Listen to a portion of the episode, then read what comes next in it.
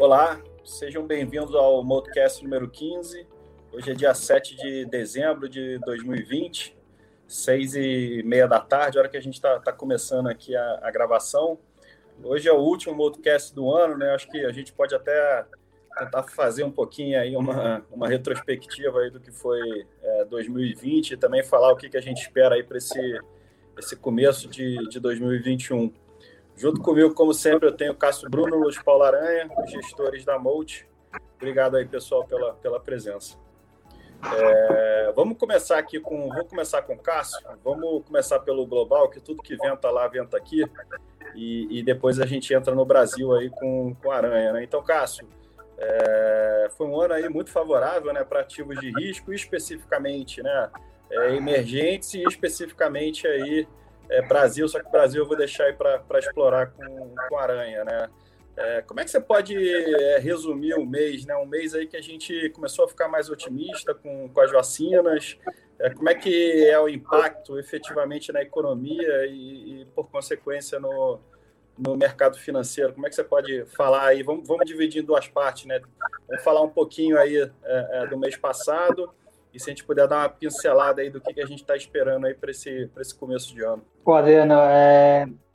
esse, esse ano, principalmente no mercado internacional, longe de ser fácil, né? Teve coronavírus, teve as pioras do mercado, as melhoras. Agora, esse, esse mês coroa, duas coisas coroam é, um mês e deixam um mês muito forte para ativo de risco. Acho que a primeira coisa que é importante a gente pontuar é que a eleição americana foi uma eleição mais tranquila uh, do que esperado, então a gente não teve toda aquela. Embora o Trump esteja brigando, uh, a gente não, tá, não, não, tem uma dúvida muito grande, não ficou algo muito problemático. Uh, é um negócio que está sendo smooth, vai ter uma transição. o mercado gostou bastante disso, os ativos de risco gostaram bastante disso, principalmente porque ter uma redução do, dos riscos, né? E aí esse, esse ponto levou tanto o mercado americano quanto os mercados emergentes a, a performarem no mês passado. Aliado a isso, né, a gente tem o, a, o avanço das vacinas, e os avanços das vacinas é, fizeram aquele trigger do que a gente vinha falando há um bom tempo, que era aquela diferença de, é, entre valor e crescimento, né? Então a gente, a gente via dois triggers principais para que isso ajustasse. Ah, o trigger de curto prazo, principalmente, é, era a vacina, e a vacina aconteceu. Isso causou essa, essa grande é, rotação global.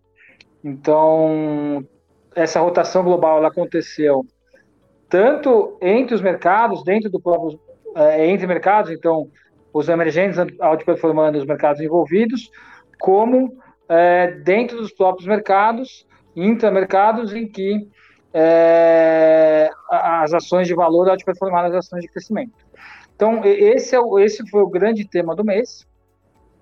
É, mas o tema principal para que isso continue a andar e, e, e que seja algo mais duradouro, é, é, que é o trigger principal, é a alta de juros global uh, nos Estados Unidos e, e aí, por consequência, no mundo inteiro, então, a retirada dos estímulos é, é, o próximo grande risco que a gente vive. E a gente acha que a gente ainda está longe disso. Então, olhando um pouco no cenário prospectivo, é, a gente vê ainda os juros muito baixos, a economia fiscalmente muito estimulativa, obviamente o balanço do Fed crescendo uma velocidade muito mais baixa, e aí, de certa maneira, o que a gente olha para o ano que vem é, uma, é um mercado ainda positivo, mas não tão forte, né? Então o mercado, é, os mercados globais, ele, eles apreciaram bastante por liquidez, por, por questão de crescimento econômico não tão ruim, a gente deve ter crescimento econômico no ano que vem, mas de certa maneira o mercado já está pagando um pouco isso. Então o que, que a gente vê? A gente vê um mercado é, ainda positivo, internacionalmente falando, a gente ainda vê rotação de desenvolvido para emergente, ainda vê rotação de crescimento para valor, mas tudo isso provavelmente numa menor intensidade é, do que a gente viu esse último mês, esse último, é, esses últimos, esse último mês e provavelmente esse mês a gente pode ver também. Tá joia. E só dois comentários, né? O, o, o, o esse, esse, ano aí tá, tá acontecendo tanta coisa, às vezes, dentro do mês, que eu até esqueci que a eleição americana foi em novembro, né? E o segundo ponto que eu queria comentar é que quem quiser ver mais detalhes, né? A gente fez um, um podcast, que é o número 12, onde a gente entrou bastante em detalhe ali nessa questão da, da rotação e do, do crescimento versus valor.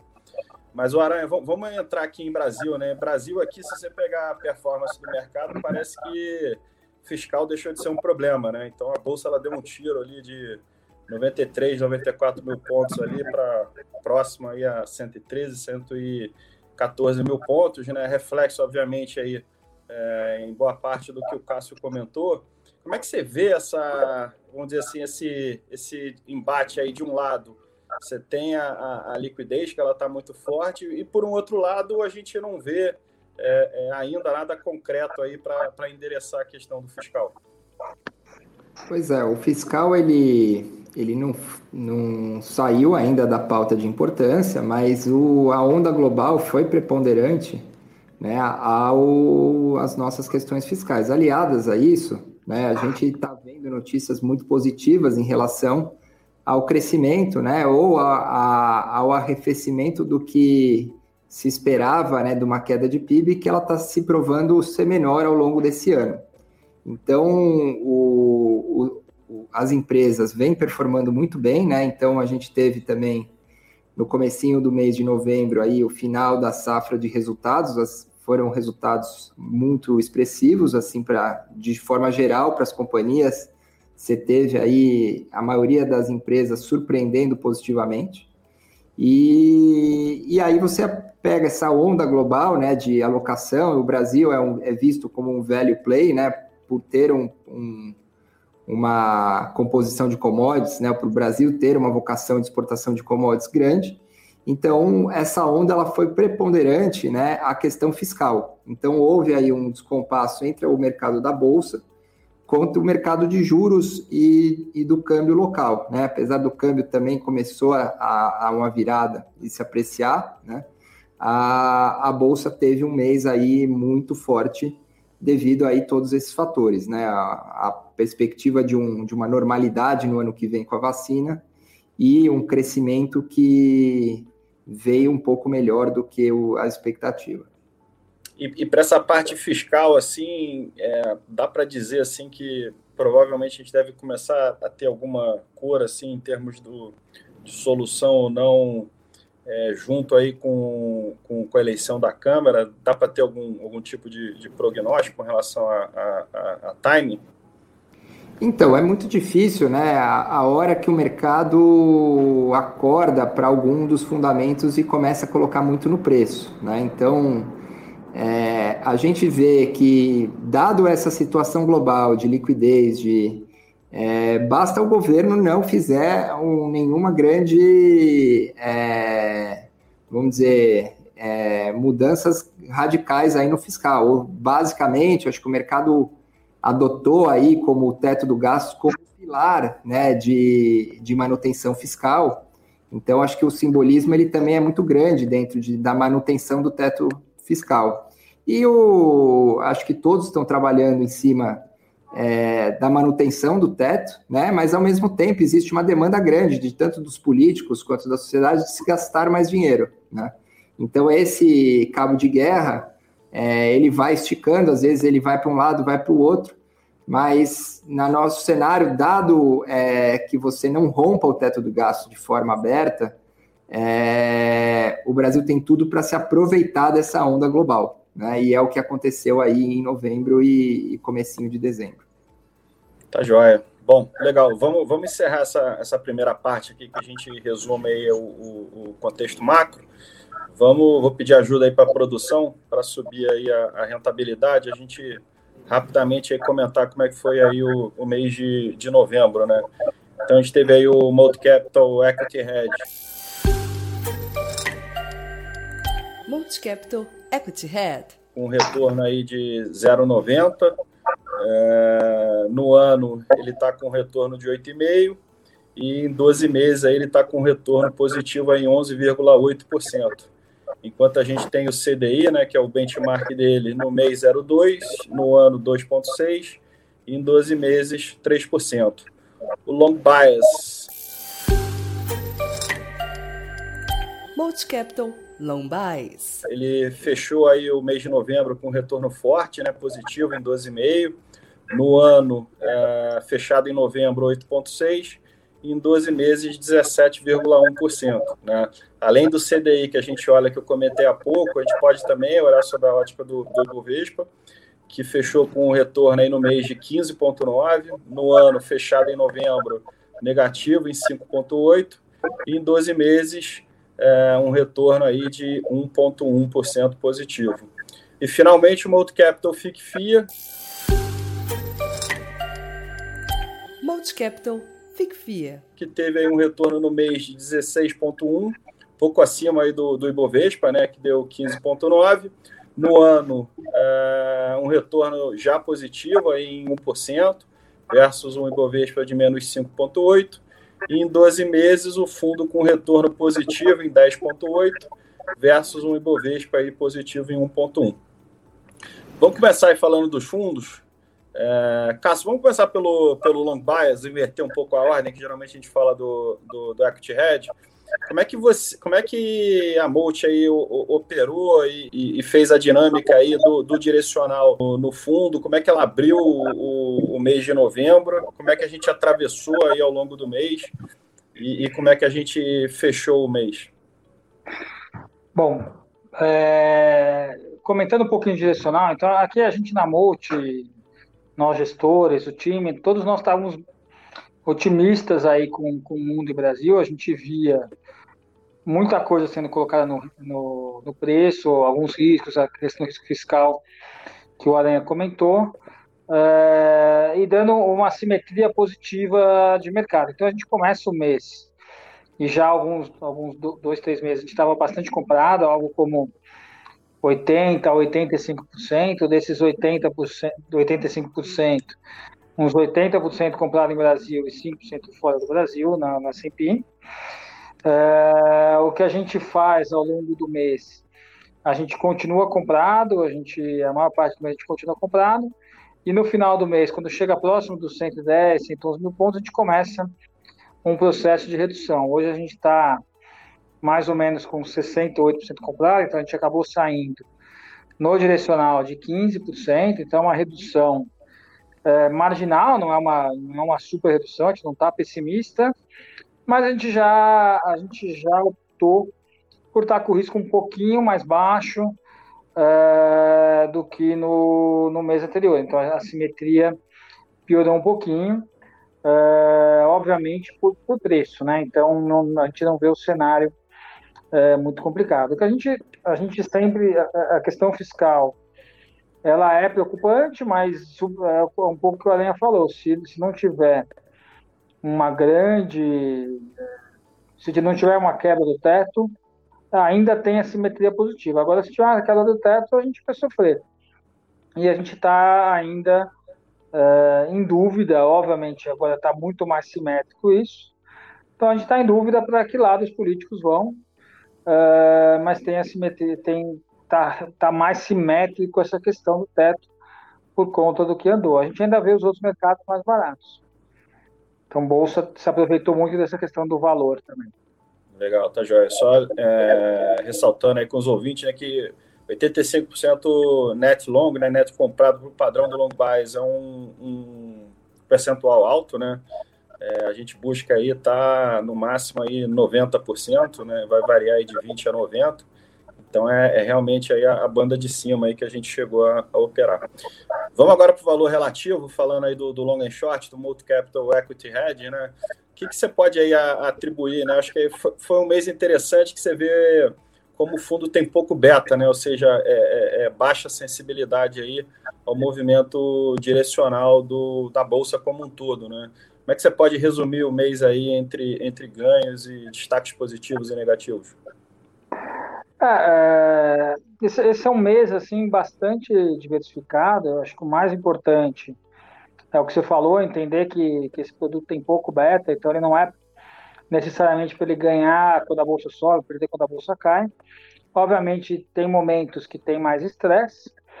Esse mês a gente está. A gente aproveitou, a gente ganhou algum dinheiro em posições que a gente tinha montado nos meses, meses anteriores. A gente até comentou sobre a perda de BRF que a gente tinha tido no mês passado. Esse mês, com o câmbio para baixo, foi um dos grandes destaques. Então, é, um dos maiores resultados do fundo. E aquela posição que a gente montou em Oi, a gente ainda continua é, se beneficiando dela. Então, são os dois grandes destaques. Aí, entre positivos e negativos, a gente tem alguns negativos, outros positivos que se compensam. É, nada com grande destaque, assim, que, que, a gente, que vale a pena a gente comentar. Mas o, o, os dois positivos são de posições dos meses anteriores, que é a BRF e a Oi, que andaram bastante esse mês. É, e aí um outro positivo, um que acabou até sendo neutro, um levemente positivo, que é a posição em aula que a gente tem, que teve uma oferta, é, a gente aumentou a posição nessa oferta e o mercado andou bem é, depois da oferta, com o ouro até caindo um pouquinho, mas a ação muito barata ainda, a gente ainda vê muito barata e tem, tem performado também. Tá joia. Bom, obrigado. Só lembrando aí que os long and short que a gente tem no Equity Hedge, ele também tem no, no long bias, né? É, Aranha, vamos pular aqui para o FIA. É, bom, foi um mês aí, né, de onde a performance muito forte aí para o fundo, né? Queria que você comentasse um pouco, né? Acho que bancos é, é, é vem, veio aí finalmente, né? Enfim, uma posição que a gente já carrega aí desde junho, basicamente. E, e agora aí o, como a gente diz aí no jargão, o, o call entrou no mês passado, né? Então eu queria que você falasse um pouquinho aí, não só é, bancos especificamente, né? Mas bancos. É, queria que você falasse do, do mês passado, mas também o que, que você está vendo para frente. E junto com isso aí falando dos outros destaques, né? Sejam os positivos e os negativos. Tá. Bom, os bancos foram um destaque do mês, né? E tem, acho que na nossa visão, né, você tem aí com a economia se recuperando e a rentabilidade dos bancos voltando aí para a rentabilidade de longo prazo deles, é, mas com um provisionamento excessivo que a gente vê que vai ter um retorno sobre é, de capital grande no começo do ano. Então, a partir do momento que os bancos forem permitidos pagar dividendos e recomeçar as recompras, é, vai ter um excesso de capital que foi provisionado que é, os bancos se prepararam muito para o pior, que foi uma economia que não aconteceu, né? uma, uma queda mais brusca da economia, como os bancos se prepararam. Então, agora os bancos voltam a emprestar, eles é, voltaram a crescer a carteira de crédito, os spreads estão melhorando, então a gente vê que para o ano que vem você tem ainda uma revisão de lucros ainda relativamente importante para acontecer, na nossa opinião. É, os bancos melhoraram muito em função também desse contexto global, né, de, é, de tomada de risco, de compra de Brasil e tudo, né? A gente vê que os bancos ainda estão baratos, mas eles perderam um pouco da simetria que estavam antes do começar o mês, né? Vale lembrar que o mês aí da bolsa foi um dos meses mais fortes aí da história, né? Então é, houve uma correção já importante aí desse, do preço desses ativos, né? E os, os destaques, né, da carteira é, não foi só bancos, né? Então a gente teve também, eu acho que o principal destaque foi a Petrobras, que também é, se recuperou é, com a recuperação do preço do petróleo e a, e a questão da vacina, né? Você vislumbrando um, um mercado aí mais normal a partir do ano que vem, né? E com desempenho é, no micro da Petrobras muito importante. Então a empresa vem melhorando tanto na questão é, de blindar o risco político, né, com as vendas das refinarias. Então ela perde o controle é, de fazer preço em cima, é, fazer política de preço com base no político e não com base é, no retorno econômico para o acionista, além de toda a melhora da rentabilidade da produção do pré-sal. Então, você tem um case micro que está melhorando, que está dentro de um contexto macro que também foi muito bem. Então, é, é uma posição que acho que é a mais importante do fundo e que ainda continua na carteira, né? E o outro destaque que o Cássio comentou, que foi a BRF, também foi um destaque positivo.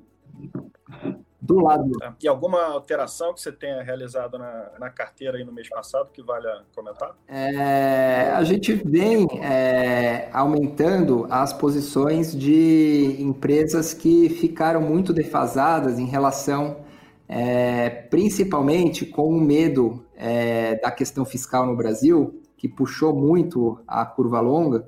Algumas empresas, como as empresas de energia elétrica, as empresas de concessão, como a Rumo, é, a Sabesp, né, não só energia elétrica, mas saneamento, são empresas que voltaram a ganhar um pouco mais de importância no, no, no, portfólio e a gente foi reduzindo algumas empresas é, que foram mais indo para o preço. Então, é, essas empresas ganharam um pouco mais de, de, de, de peso no, na carteira? E as empresas é, mais relacionadas ao consumo doméstico, elas perderam um pouco de, de espaço na carteira, né? O negativo no mês passado foi o varejo, né? A nossa posição de via varejo e lojas americanas, é, que também sofreu com o, essa rotação, né? E só que são empresas que estão indo bem da parte é, na parte de fundamentos, na parte micro, né? A questão que fica, a dúvida do mercado, né, é como é que essas empresas vão se comportar com a saída dos estímulos do governo. Né? Então, muita associação foi feita em relação ao estímulo do governo com o desempenho desse, desses setores, né, principalmente. Sim, existe essa preocupação, mas é, a gente vê que tem que olhar caso a caso, né? É, por um lado sai esse estímulo, mas por outro a gente está vendo aí uma geração de empregos bem robusta, então, uma coisa vai compensando a outra e a gente tem que ver o que está no preço. Né? Tá joia.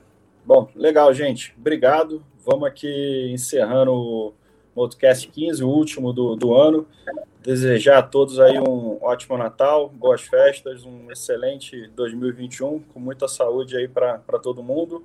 O Motocast ele vai estar disponível no YouTube, assim como nas principais plataformas de, de stream. Cássio Aranha, obrigado aí de novo pela participação. Obrigado, Adriano. Obrigado, pessoal. Obrigado. Bom ano aí para todo mundo. Bom, bom ano.